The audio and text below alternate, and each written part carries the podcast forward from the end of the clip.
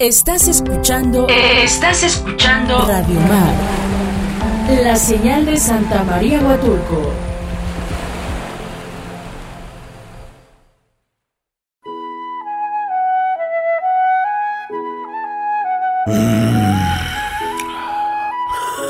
Ay, güey.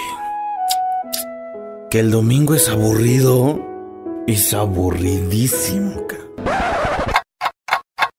El reloj marca las 4 de la tarde. Y mientras ustedes hacen lo que sea. Sí, lo que sea. ¿Se va a hacer o no se va a hacer la carnita asada? Preparamos todo para que en las próximas horas sea un constante subidón. Y te enteres de cosas que no sabías. Apúntele bien. Sintoniza tu radio y escucha a Josué Villanueva y Abelardo Franco en Es Trendy. Nos escuchas en las estaciones del grupo FM Radios. Aquí comenzamos.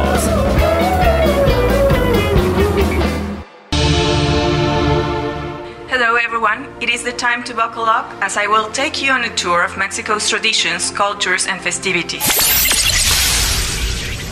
Grab a scratch pad to jot down the info on the best events, places, and services Huatulco has to offer. This is your space, the English Corner, and I am your friend Elena Oros here at Radio Mar 106.3 FM. Let's go.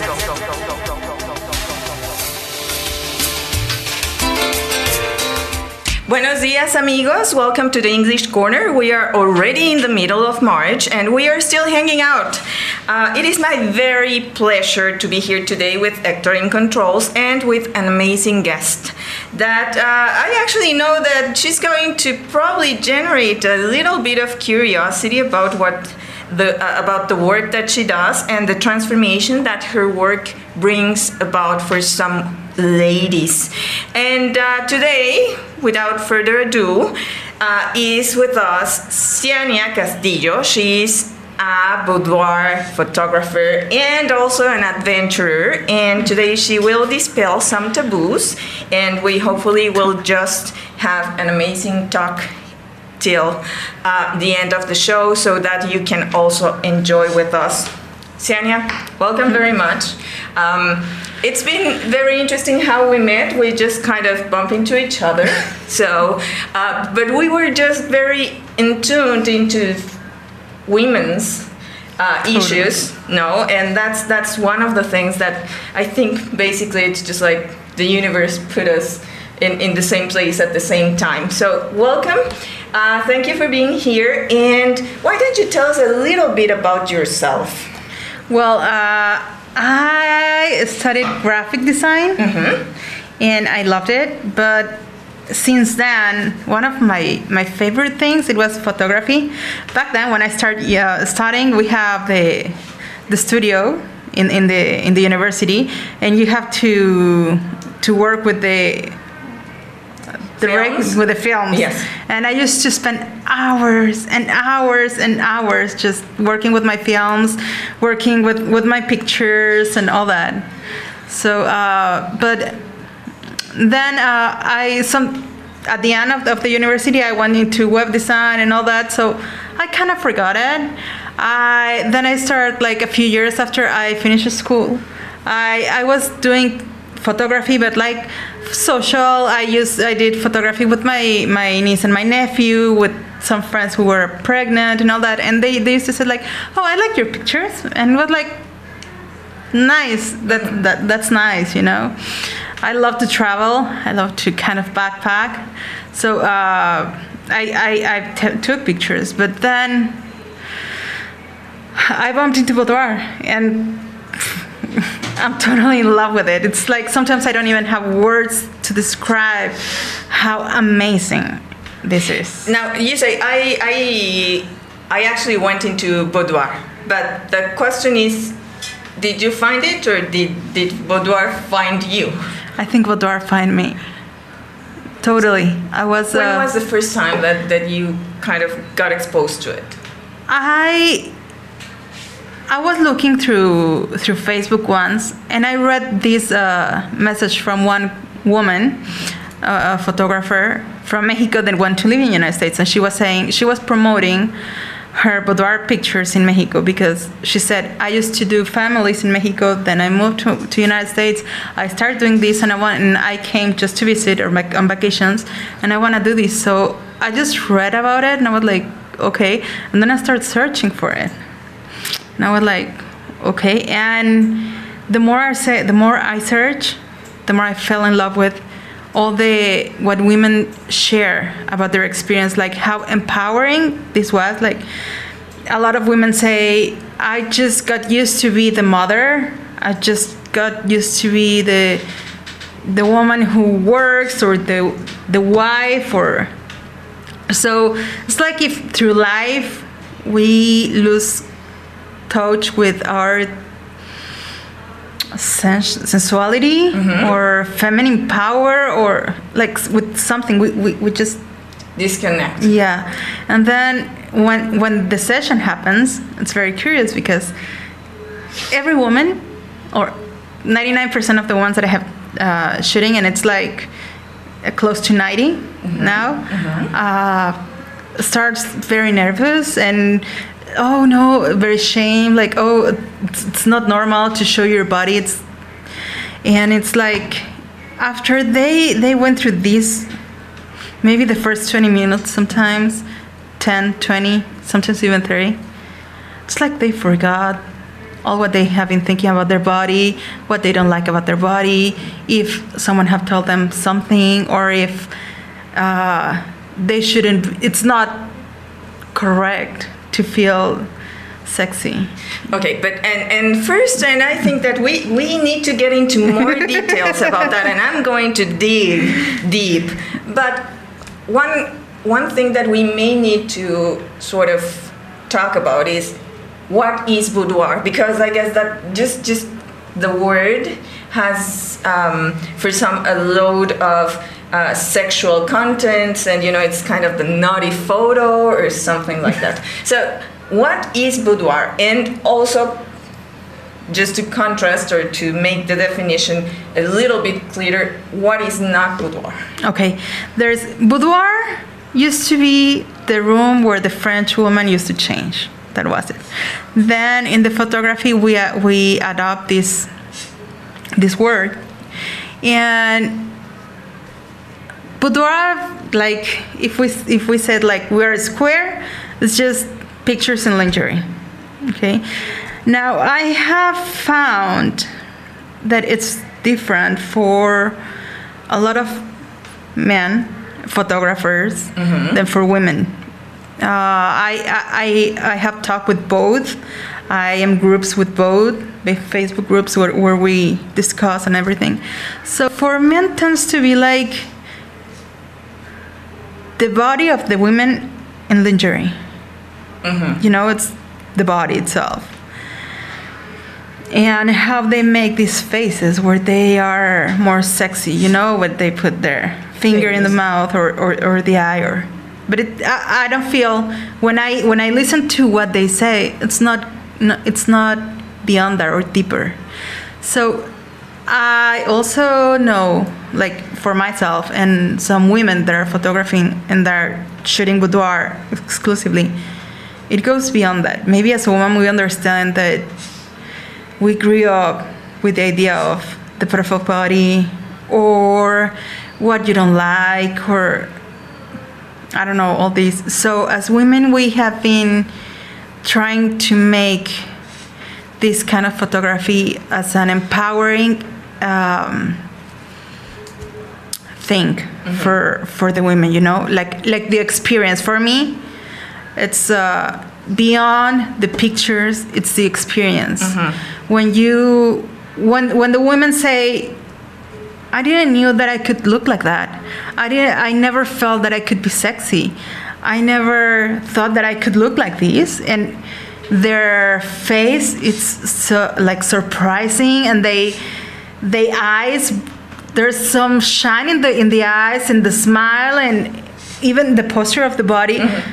It's amazing, and I think that that uh, in the day to day translate to empowerment translates to be more confident. Right. so translate to trust in you to love your body. And I'm not saying that because you do a boudoir session, you will magically love your body, but it's one step. And I know, even me, I have uh, been working with a lot of things. So I know that maybe one day you will wake up and say, I don't like, I don't like it. I, I don't like how I look. I don't like whatever. But it helps. So um, if you have a great experience during your session, and then you can see your pictures, your unconscious mind will connect automatically that picture with this experience where you felt empowered, when you felt uh, amazing, when you felt confident, when you felt like you you bright and you shine, and there's nothing that you cannot achieve. That that's Okay, so so what I'm also getting, and this is, I guess, it is also important. It's just like um, there's a wide difference between having a male photographer and a female photographer uh, taking your shoot. Uh, would you would you also say that, for example, uh, having a male uh, photographer at times is, is more for consumption than for personal? Um, uh, let's say personal objectives or or or experiences as you were mentioning or these photographers generally just work with um, with general public not necessarily models no i think i think men work way much more than models and they're uh, like the, the friends that i have mm-hmm. are more into even pay to the models to make their pictures i have been a model myself to to men and it feels different. It feels different, and I can tell that's not what I want my women to feel like. You know, it's it's not bad. I'm not saying that it's bad, but I do a huge effort emotionally during the whole session to to empower a woman to make her feel the most gorgeous woman in the world. And men are used to, or, or, or the, mo- the, the ones that I know, to work with models, so it's kind of a shapy body or whatever. And I think all women have the, the right, or not, not the right, all women should feel sexy for themselves. Like it's, it's mind blowing. But, but yes, for them, sometimes it's like, oh no, let me see these, or let me and boudoir never shows openly like maybe the nipples or, or, anything it kind of teases you, but it doesn't show anything. So it plays more with erotism and sensuality than with sexuality. Totally. Okay, so yes. it's just suggestive. It's very very subtle, uh, coquettish. You know, it's just yes. like kind of uh, a, a, little bit of flirt, a little bit of, of everything, but without showing much. Yeah. Or that that's what it should be, at least. Uh, yes. Uh, in these terms of uh, basically defining what, what boudoir is and what it isn't, right? Yes, yes, yes. And uh, yeah, when it when it starts showing, or maybe like if uh, it's even with the with the lingerie, but it's too grotesque. It's we, we we put it in another term that it's not boudoir anymore. It's ex- exclusively for women. For men, the term is uh.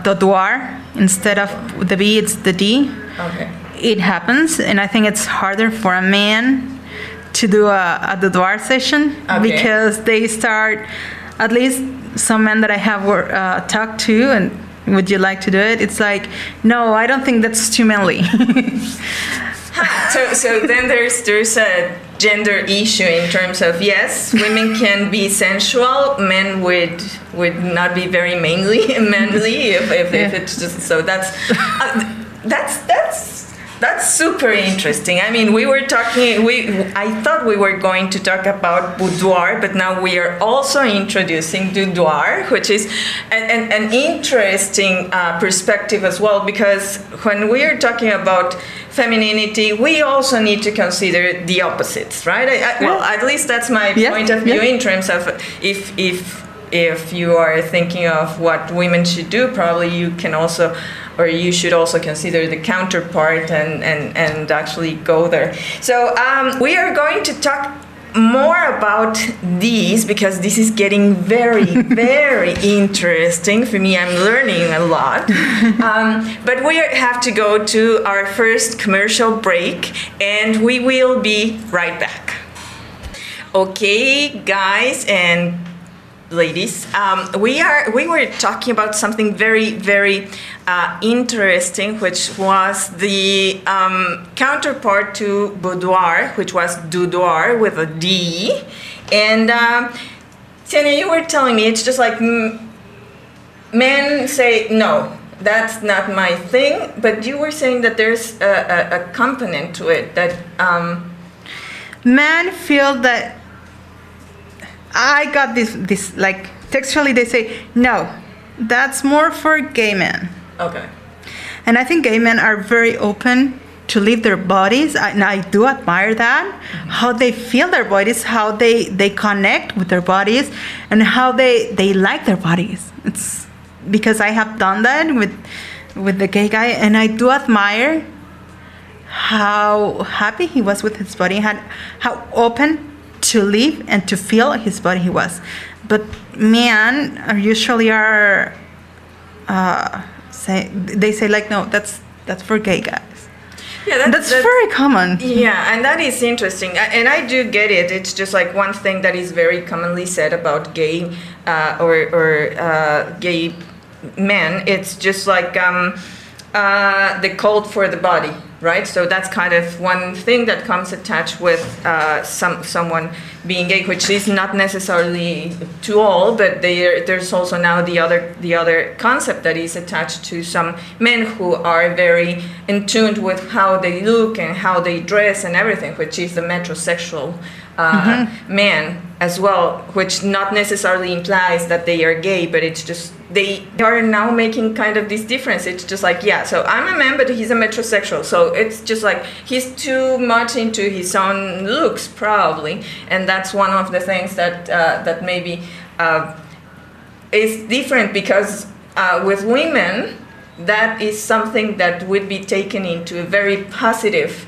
Uh, uh, uh, let's say concept but with men it's rather the opposite Yeah, with men, it's this part, like, when it's not this answer, then I also have had the same answer that I have with some women. that, I'm not fit. So I don't have the the the stomach or perfect or no, let me lose some weight. One of my friends told me like, I would like it, but let me lose some weight. Let me no, that that's the body, you know.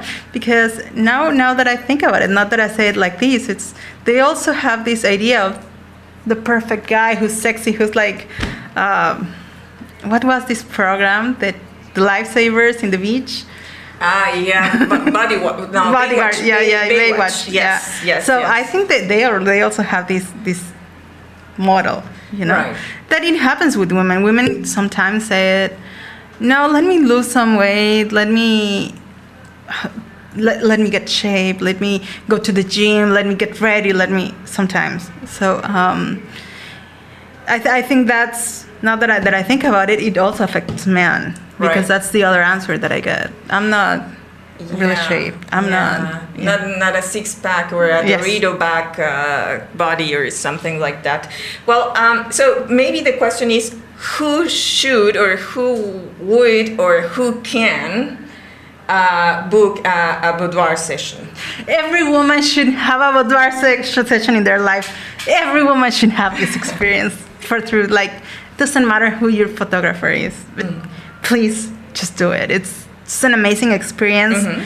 As a woman, I have been in front of the camera. I have been the model. I have. I have done self portraits too, mm-hmm. but this part when you feel sexy for yourself, it's amazing. It's mind blowing. Like it really changes the the way that I see women. I have seen I have women that have came into the session and sometimes the, the husband comes and, and leaves her and sometimes they even one time they he came and he was like oh i forgot to give you the money No. so uh, when she when she went out, she was like, "Wow, this was a life experience.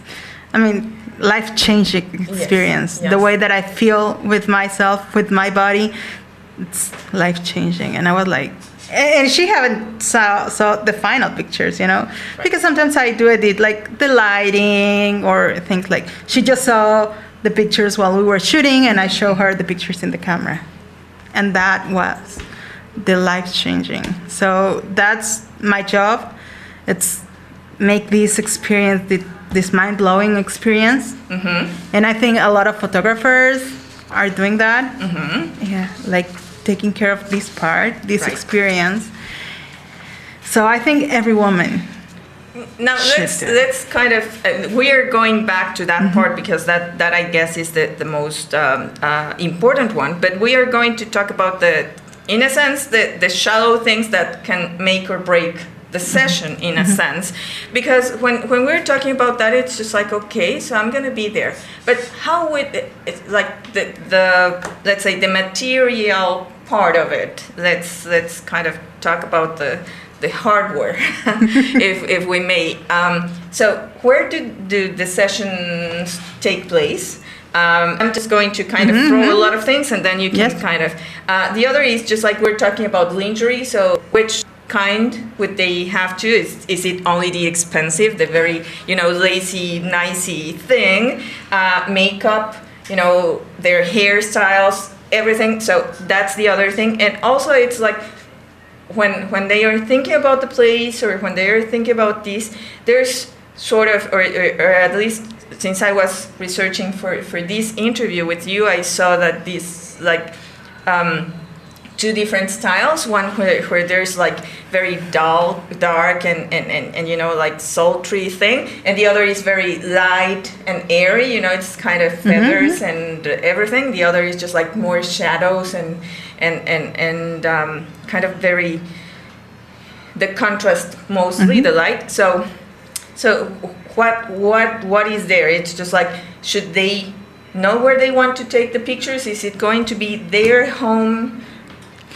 Look, uh, we have different options, and as with talking with different photographers, they have usually a photographer have their own studio. So the option is it can be in the studio, it can be in your house, or it can be in a Airbnb or in a or a hotel.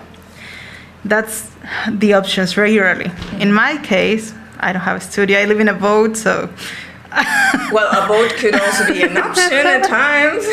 yeah but uh, so i go to different cities to to shoot people. Like this uh, the previously i have gone to chihuahua saltillo mexico city san francisco la uh, michigan dallas um, cancun merida like some of the ones that i remember and what i do is i do rent an airbnb Oh, okay. okay. so I pick the, the place, the decoration, the everything. Uh-huh. So I know I will I know that I will have the place that I need. And sometimes I, I bring my own cloth, so I hang cloths and I, I make uh, effects. But I play a lot with the bed, chairs, tables, floor, uh, stairs, like, or sometimes a kitchen. And something that me as a photographer, like it's something that it has to do with me. Besides a photographer, I'm a, a therapist. So something that I ask them before the shooting is uh, I talk with them and it's like, is there something that you feel passionate about? And I would assume that everybody knows what they're passionate about. But surprisingly, I have talked with women that are 40 or 50 years old and they're like, oh, I have never wondered about that. Oh, Uh, oh, yeah, that, that comes as a surprise. Yeah, but, uh, But, in a uh, sense, I uh, yeah. I, I always ask them because I try, I, I invite them to, to bring something that could represent that thing that makes you, that you enjoy, that you feel free, that makes you feel like it, it gives me energy to, to the session. Like it could be a camera, it have been uh, box gloves, it has been roller skates, that was the hardest one.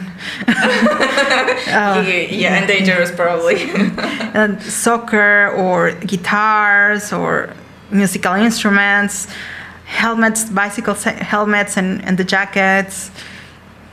So I invite them to to bring something that represents what they what they love because I I like to go beyond just the body. It's Mm-hmm. like I wanna I wanna catch you in the in the scene.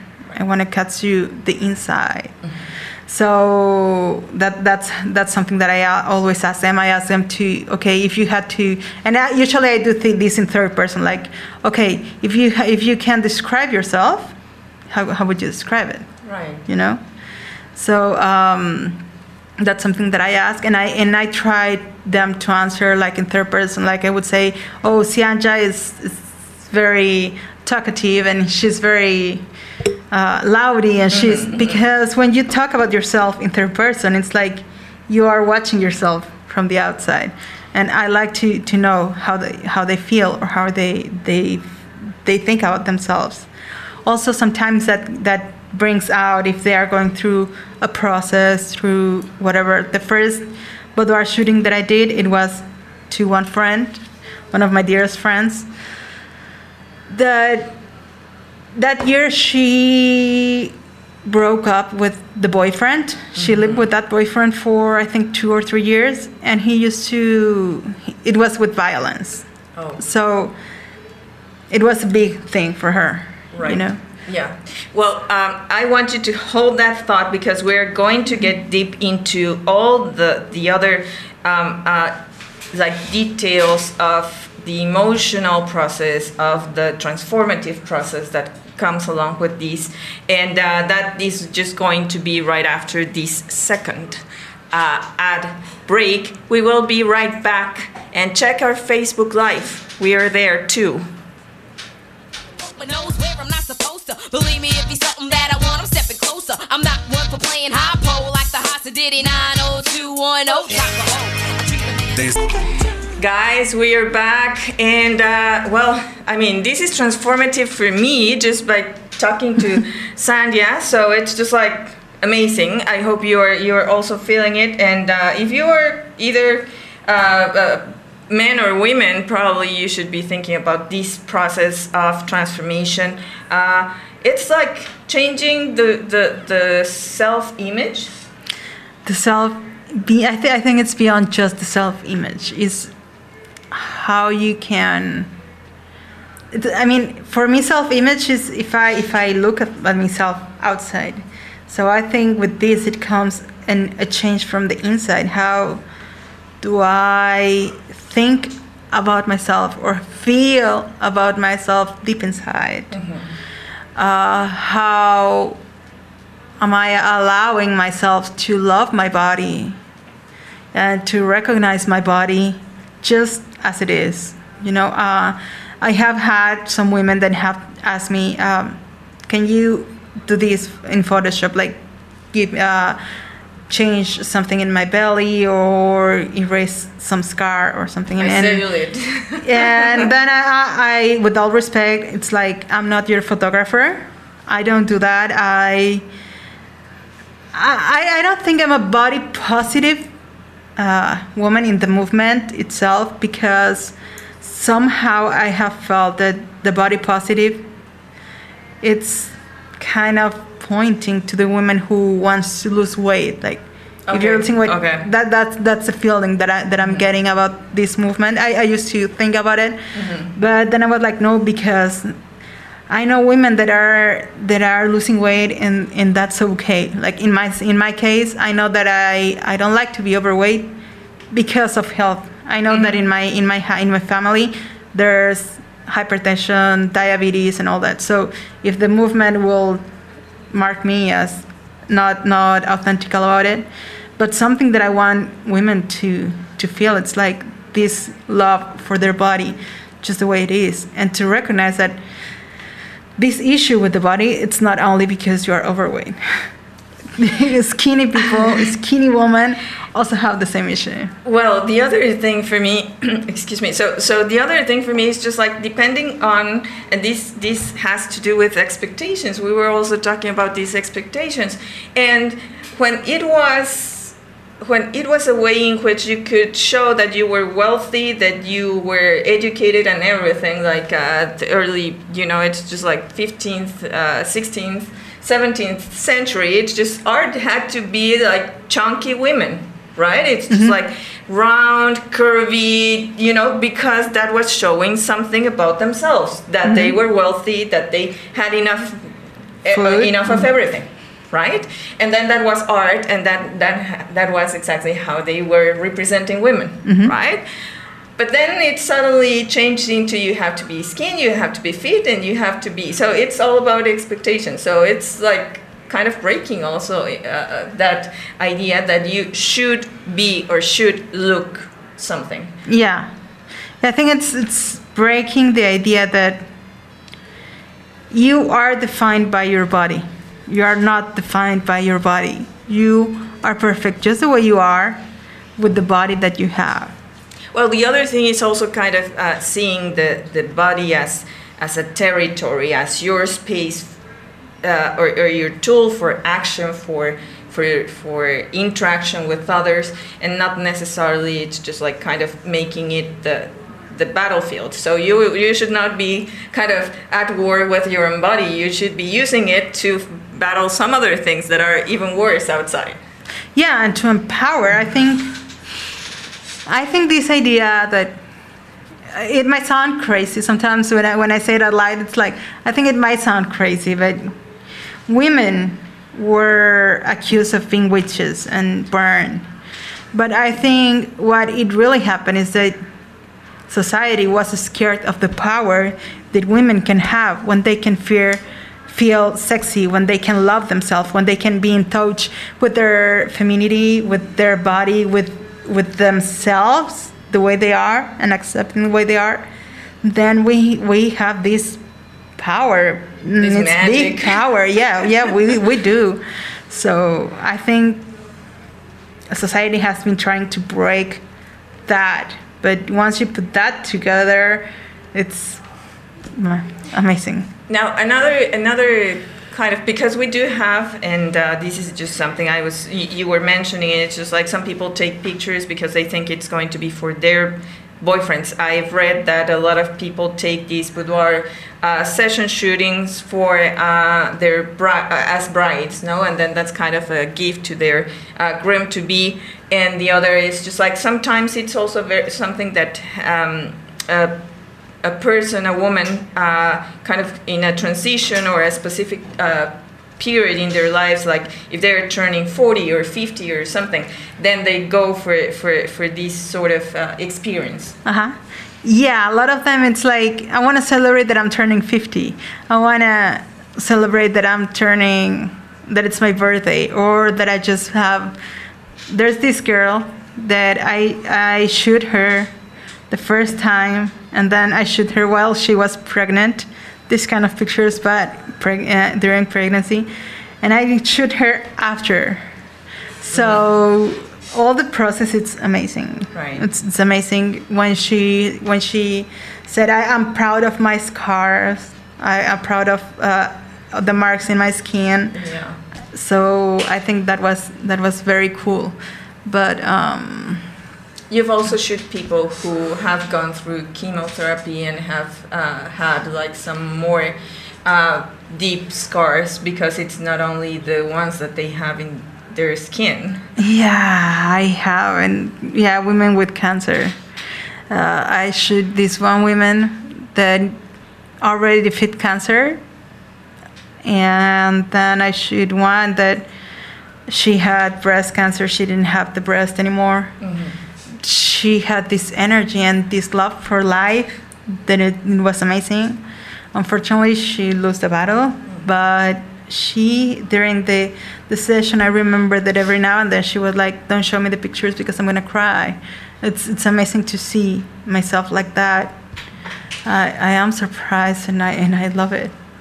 Now that, that that that is also very interesting because you're mentioning it's just like some people who would be, uh, in a sense, it's like confronting themselves with whatever people would uh, think is the least desirable uh, features. No, it's as you were saying, a mother who was going through the transi- you know the, the, the, the period of, of pregnancy and then after after giving birth it's the the the new body that she has with all the stretch marks with the you know maybe the skin was not as tight as it used to be and everything but she was loving that as well. Um, so the other part which is at times difficult and some people should uh, probably think it, it, and we have been talking about these expectations but it's also these um, unreasonable expectations that we have in terms of what's be- what's beautiful and what isn't. And um, when when you do these, because we do have scars, we have cellulite, we have moles, we have some different spots, we have, uh, you know, maybe one of our breasts is, is, is larger than the other one, and, and you know, all of these. And um, so, do you edit the, the photos you were saying you don't, but is there something in terms of scars and everything that is totally different, or No, the only thing that I edit sometimes, it's like if they were using a tied jeans and the cloth makes a mark. That's the only kind of mark that I'm that I'm editing because it's not part of theirs. It's it's the clothes that when they were wearing.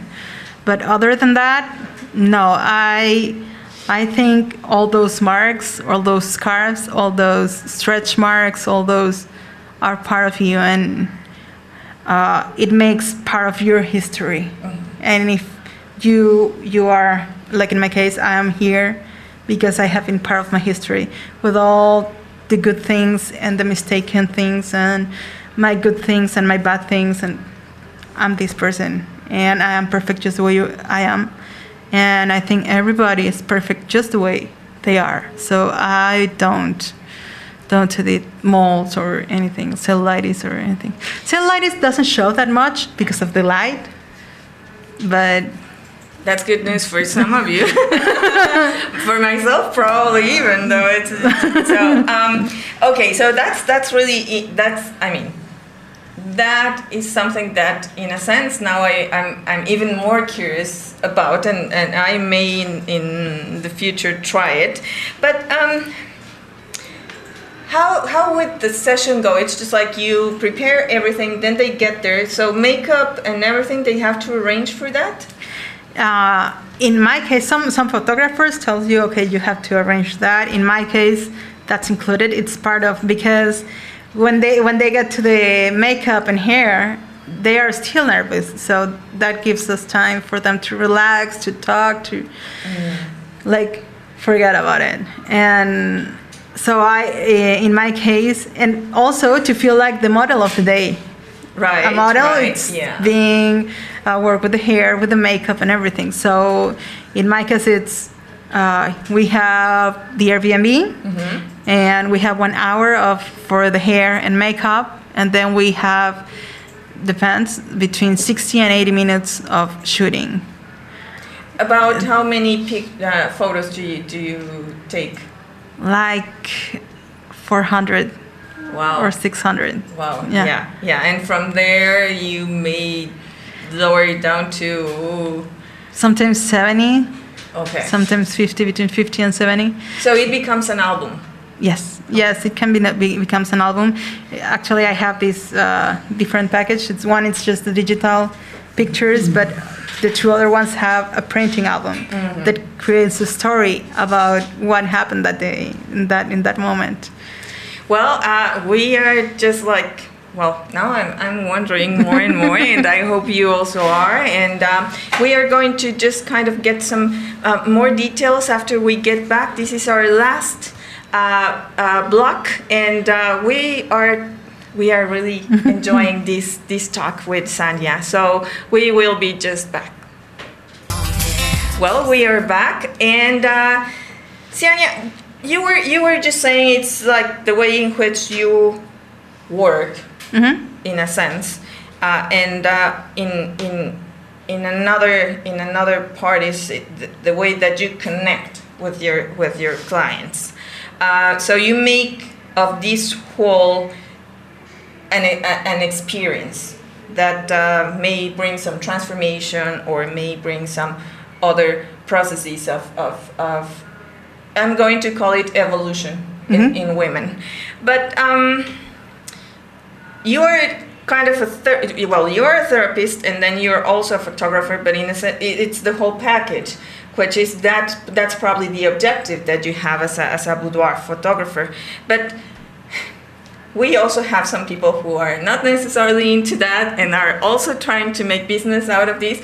So, what would you recommend to people who would who, who are trying or maybe are considering to get a boudoir shooting? First, check their portfolios. Check check their Facebook, check their Instagram or their website because then you'll see if his style is what you're looking for. Mm-hmm. I, I have people who have told me I didn't went to this one because they all it was not me. I, I didn't find myself there. So that's one thing. Then talk with the photographer. I think and trust yourself because I, I don't know if you have have the feeling doing whatever that you're like "Mm, no no no, it's not here. So listen to yourself. Talk to a photographer. Listen to yourself. Check their pictures. But I think one of the most important things that that I take care of as as a photographer and also when I'm in front of the camera is a privacy contract. Oh, That's the way that you will know that your pictures cannot be used if you are not signing an approval. Like usually photographers will tell you, "Can I use your pictures for my website or social media?" And I think boudoir photographers are kind of uh, they won't show the mo- the most provocative or the most personal. It's more, but you can say yes, and, and there's women who say yes, you can use all my pictures. I don't, mm-hmm, mm-hmm. I love it and I enjoy the situation, and you can use it. But there's people who said yes, but I don't want my face to be shown. So either you, you, you cut the face or you show just one part of the picture, or if they are from the back or things like that, they don't show the face. And then the third ones, it's like I enjoy my pictures very much. I enjoy the experience, but I don't want to show my pictures. it's personal. Uh-huh. And that's very important that you have a signed contract by your photographer that he won't use your pictures if you not allow it, or they won't. They will use your pictures just the way that you allow it. I think that's And that's Basic. probably the, the, the, the one thing that never occurred to me. Like we were talking about pictures and everything, but these days it's just like the, the digital media and also the, the social networks are are also, you know, dangerous. It's just like the the the sharing of, of everything. It's just even for you as a photographer, you know, your your uh, photos being taken by somebody else and reproducing them for whatever postcards or, or, or something. Uh, we were talking with another photographer here, and he was just saying, you know, it's it's a, a it's something that happens more and more, and uh, somebody thinks that is not necessarily something they're doing to you as a photographer, but they just take your work and they use it for some something else, and uh, then we have copyright issues or anything. But um, well, hopefully that doesn't really happen to you. Uh, anyways, very important. Where can people contact you so that if they're thinking maybe maybe just to entertaining this idea of a, of a boudoir shooting, they can uh, maybe talk to you and see and see how. Well, I have my Facebook page that it's Farfalina Boudoir. Farfalina means butterfly in Italian. In, yeah, in Italian. Italian, mhm. Where it's Farfalla, but I, I make it Farfalina because it sounds magic. So I have the Facebook page and the Instagram. Mm-hmm. And so far, I just have that. I'm, I'm building uh, my website, Okay. but right now it's it's with Facebook and Instagram. Okay, you can so um, I'll leave that in the comments of the live uh, on Facebook as well, so that uh, if you want to, to check, is there an email maybe that they could yes, write? it's also farfalinaboudoir at gmail.com. Okay, Yes. perfect. So, um, well, I also add that one, and uh, I really truly appreciate you coming here and uh, well showing us something else, uh, some some things that uh, we could probably do for ourselves, especially this month that we are uh, taking up on the International Women's Day. As uh, the underlying uh, subject. So for me, it was important after we had that commemoration on, on Monday to, to have a female photographer who's also doing some things that are very important for other women. And that's why um, I, I really, really tried to have her here. And the other thing is also I tried to give you something else uh, to think about. Now, um, Today's playlist, of course, is a suggestion for the ladies to prepare for a boudoir shooting. So some of them are just empowering songs, some others are just like good beats, and some others just have very suggestive lyrics. So that's one of the things. And this is, well, they are just to get you in the zone, but some uh, songs, as I said, it's just like some are by women who are just kind of telling, okay, so I'm pretty, or this is empowering, and this is what I'd like to do.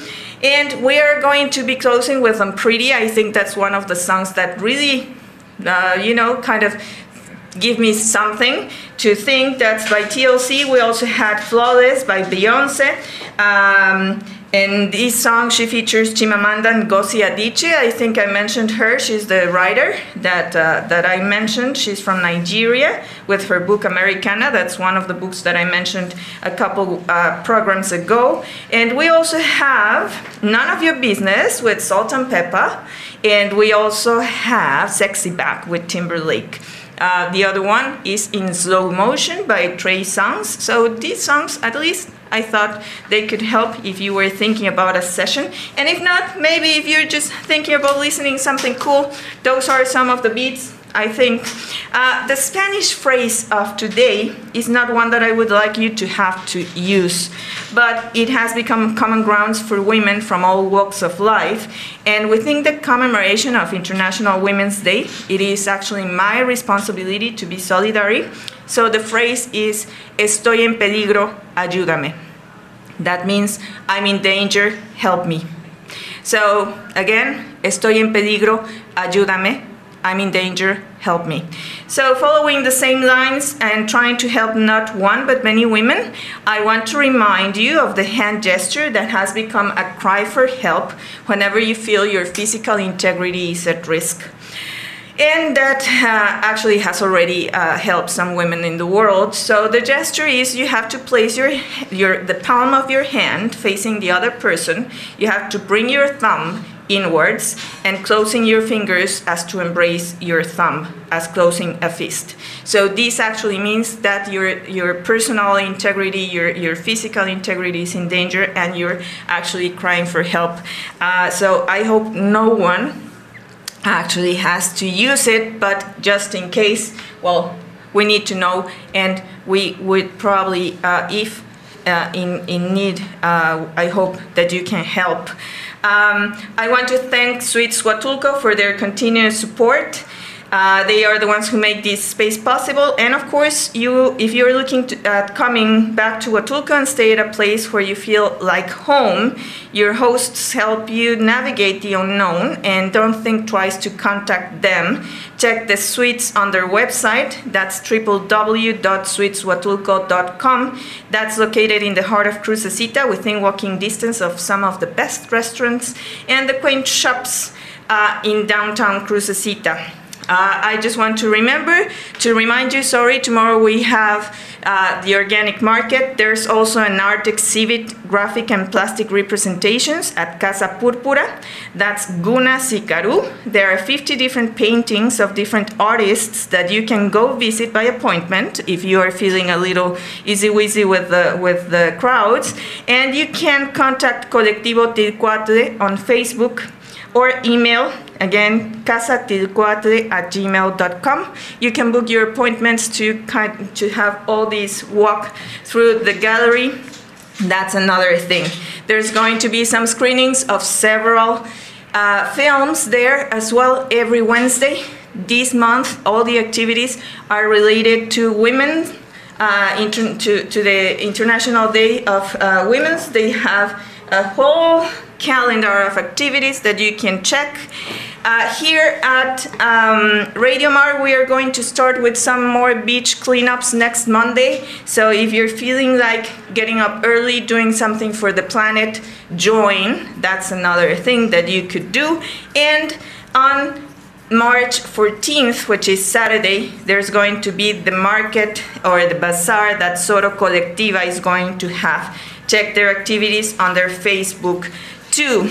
And uh, speaking of Facebook, follow us, of course, or send me an email to oros.elena at gmail.com. That is oros, O-R-O-S dot elena at gmail.com. Don't forget to follow, comment, suggest. I'm always there. And as always, I'm grateful that you are at the other end. Thank you for your support. Also, thanks to Hector here, Sheila Santiago, the director of the station. We'll see you next time. And it is always Fridays 11 to noon here at Radio Mar 106.3. Have an awesome weekend.